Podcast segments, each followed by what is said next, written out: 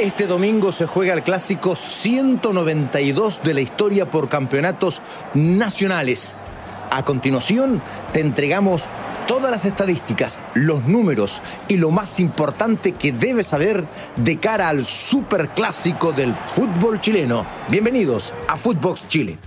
Esto es Footbox Chile, un podcast con Fernando Solabarrieta, exclusivo de Footbox. ¿Cómo están amigas y amigos de Footbox Chile? Vamos a hablar de este superclásico 192 por campeonatos nacionales que se va a jugar en Talca este domingo. Con varias cosas a tomar en cuenta. Que se juegue un partido oficial por primera vez en Talca ya es una novedad que la diferencia con la que lleguen es la más grande en cuanto a puntos en la historia de los torneos nacionales es otra.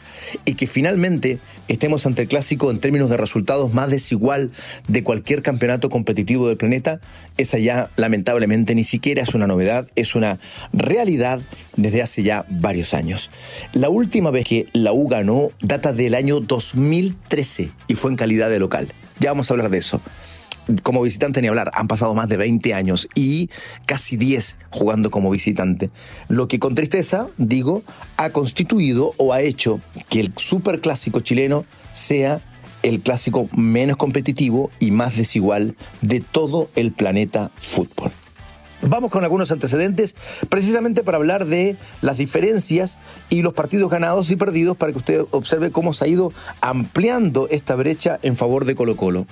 En torneos nacionales han jugado en 191 oportunidades, con 88 triunfos para Colo Colo, 55 empates y 48 victorias para la U. 323 goles a favor de Colo Colo, 238 para la U. Las diferencias son notables. 40 victorias de diferencia en favor de Colo Colo. Eh, fíjense ustedes que entre el Real Madrid y el Barcelona hay cuatro victorias para el Real Madrid. Entre Boca y River más o menos lo mismo, tres o cuatro. Ahí está la competencia misma. Hoy en día, lamentablemente, la competencia o la rivalidad que se da como para decir que esto es un superclásico está dado básicamente en las tribunas por la cantidad de hinchas que tienen ambos, pero por nada más. Lamentablemente en cancha ni se acerca a ser un superclásico. Y lo digo con tristeza, porque es otro producto que se empieza a devaluar en el fútbol chileno, que es el lugar que yo amo y donde además trabajo. En Copa Chile, han jugado en 40 oportunidades, 17 triunfos para Colo Colo, 10 empates, 13 victorias para la U. Ahí están más parejos. En otras copas han jugado en 6 oportunidades, 3 triunfos para Colo Colo, 2 empates, 1 victoria para la U.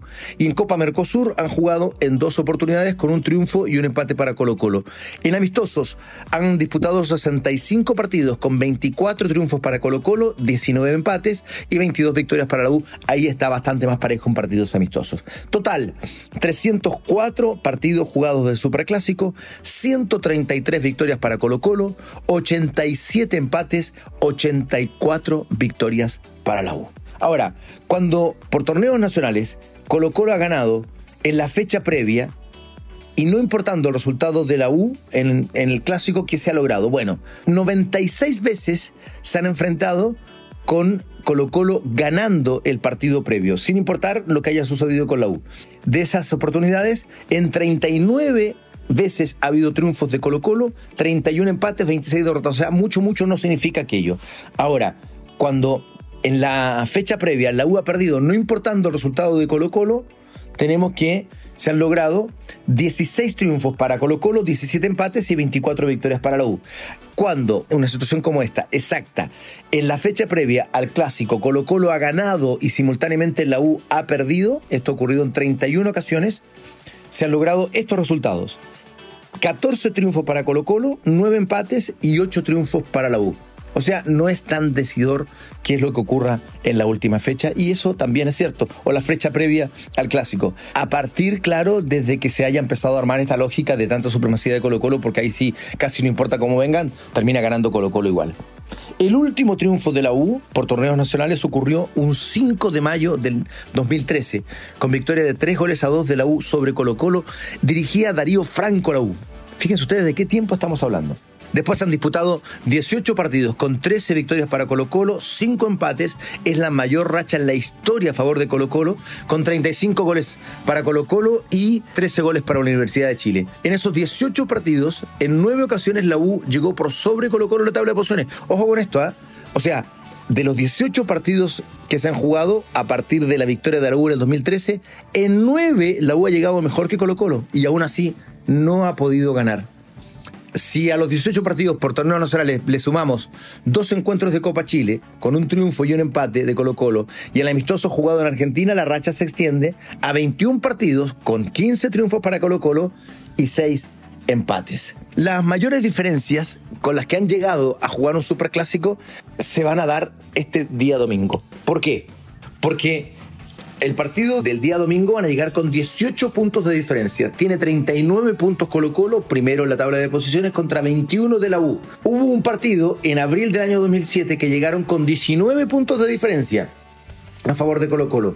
Tenía en ese momento Colo Colo 35 puntos contra 16 de la U. Pero la U tenía dos partidos pendientes. Esa es la diferencia de estadística. Y en cancha tampoco hubo tal diferencia, de hecho empataron 0 a 0. Pero esta es la mayor diferencia en puntos con la que se van a enfrentar el día domingo en Talca.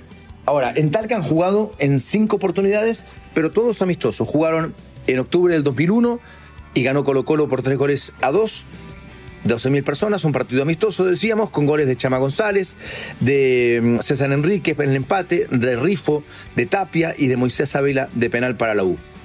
En marzo del 2004, Colo Colo empató con la U 1 a 1 ante 6.000 personas, con anotaciones de Rivarola y de Braulio Leal. Y finalmente en penales ganó la U por 5 a 4. Son esas definiciones de campeonatos amistosos. En enero del 2005, la U le gana a Colo Colo en Talca por 2 goles a 1 ante 15.000 personas. Goles de Sergio Yoino para la U y Daniel Sanabria para Colo Colo. El 15 de enero del 2005 juegan también la revancha, Colo Colo y la U, y ahí gana Colo Colo por 1 a 0 con gol de Alejandro Carrasco. ¿Se acuerdan del Bocha Carrasco, no? Bueno, finalmente, el quinto y último partido amistoso jugado en Talca ocurrió en enero del año 2008. Empataron en un vibrante partido 3 a 3 Colo Colo y la U. Goles de Vizcaizacú, de Marcelo Díaz, de Mauricio Gómez, de Vizcay Sacú de nuevo, de Lucas Barrios y de Mauricio Gómez para repetir en este empate 3 a 3 que después dirimirían por penales con triunfo de la U por 5 goles a 4. Seguimos recabando y encontrando antecedentes, eh, historia, estadísticas de este superclásico que se juega el día domingo en Talca, donde habíamos visto recién que se han jugado 5 superclásicos, pero todos ellos de carácter amistoso. Vamos con el tema goleadores en este superclásico.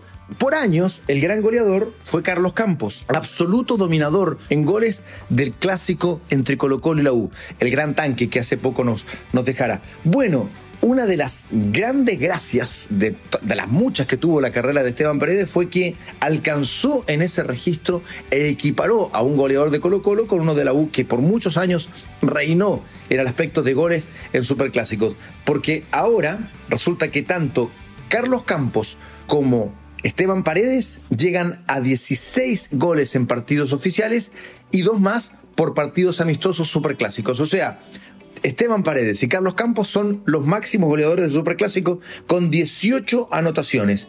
Después viene Leonel Sánchez con 14 goles oficiales y uno en un amistoso con 15 tantos. Y ojo con este dato, luego viene Diego Rivarola Sí, con 14 goles en total. Claro que son solo 7 por partidos oficiales y 7 en partidos amistosos. A continuación aparece Alfonso Domínguez con 12 goles, Carlos Caselli con 11 goles, todos en partidos oficiales, Manuel Colo Colo Muñoz, Jorge Robledo, ambos con 10, y luego ya la lista es muy larga hasta llegar, por ejemplo, a Tito Tapia, que hizo apenas 2 goles en partidos oficiales, pero muchos en amistosos, con 6 goles amistosos, lo cual llega a 8. Eh, son los goleadores del Superclásico a tomar en cuenta también. Ahora, ¿quiénes son los técnicos que más han dirigido un Superclásico? Aquí hay varios que han dirigido a los dos equipos. Más bien, son tres los que tienen ese registro. Y son, por supuesto, como dirigieron ambos, los que más partidos han dirigido de superclásicos en la historia.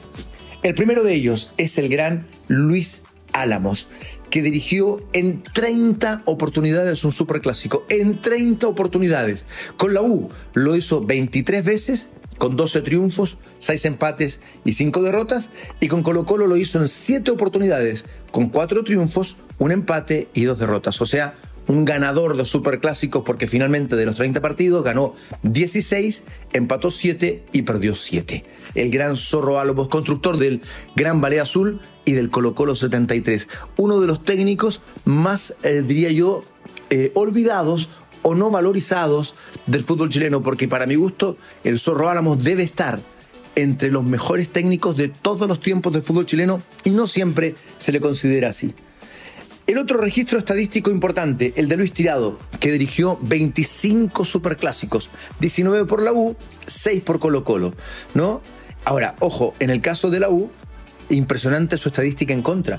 Luis Tirado, dirigiendo a la U superclásicos, ganó solo una vez, empató 5 y perdió 13. Impresionante. Ahora, con Colo Colo em, eh, estuvo muy parejo. En 6 partidos dirigidos en el superclásico, empató 2, ganó 2 y perdió 2.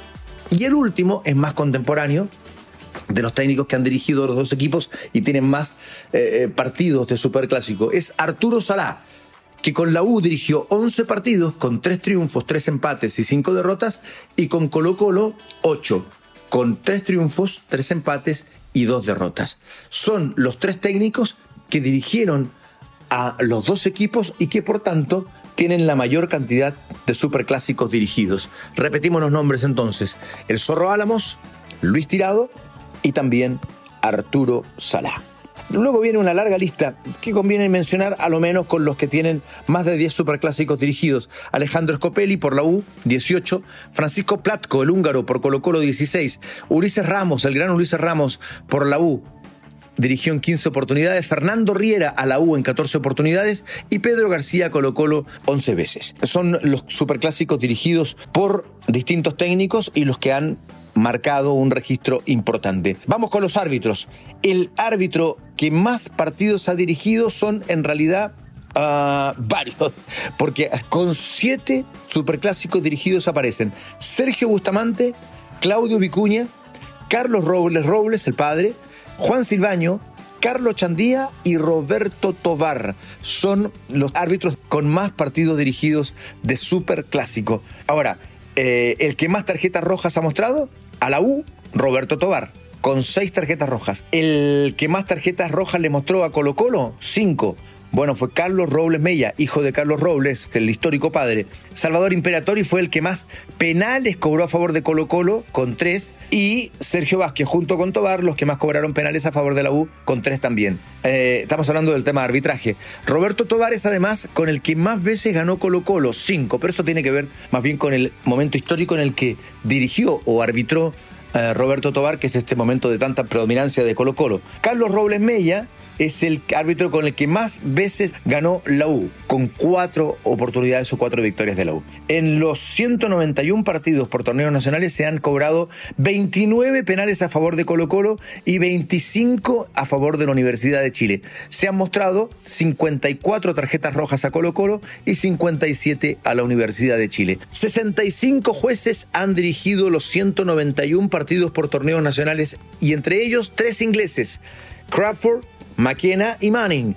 Tres argentinos, Iglesias, Ventre y Pradaude. Y tres uruguayos también han dirigido Superclásico. Peterlini, Troxler y Feldman. Son las estadísticas y curiosidades del partido más importante del fútbol chileno que vuelve a jugarse el próximo domingo y que nos entrega esta atmósfera de tanta diferencia y tanta desigualdad que nos asusta, porque como superclásico, un clásico que sea tan desigual se devalúa poco a poco. Que sea un lindo partido. Abrazo grande para todos. Esto fue Footbox Chile con Fernando Solabarrieta, podcast exclusivo de Footbox.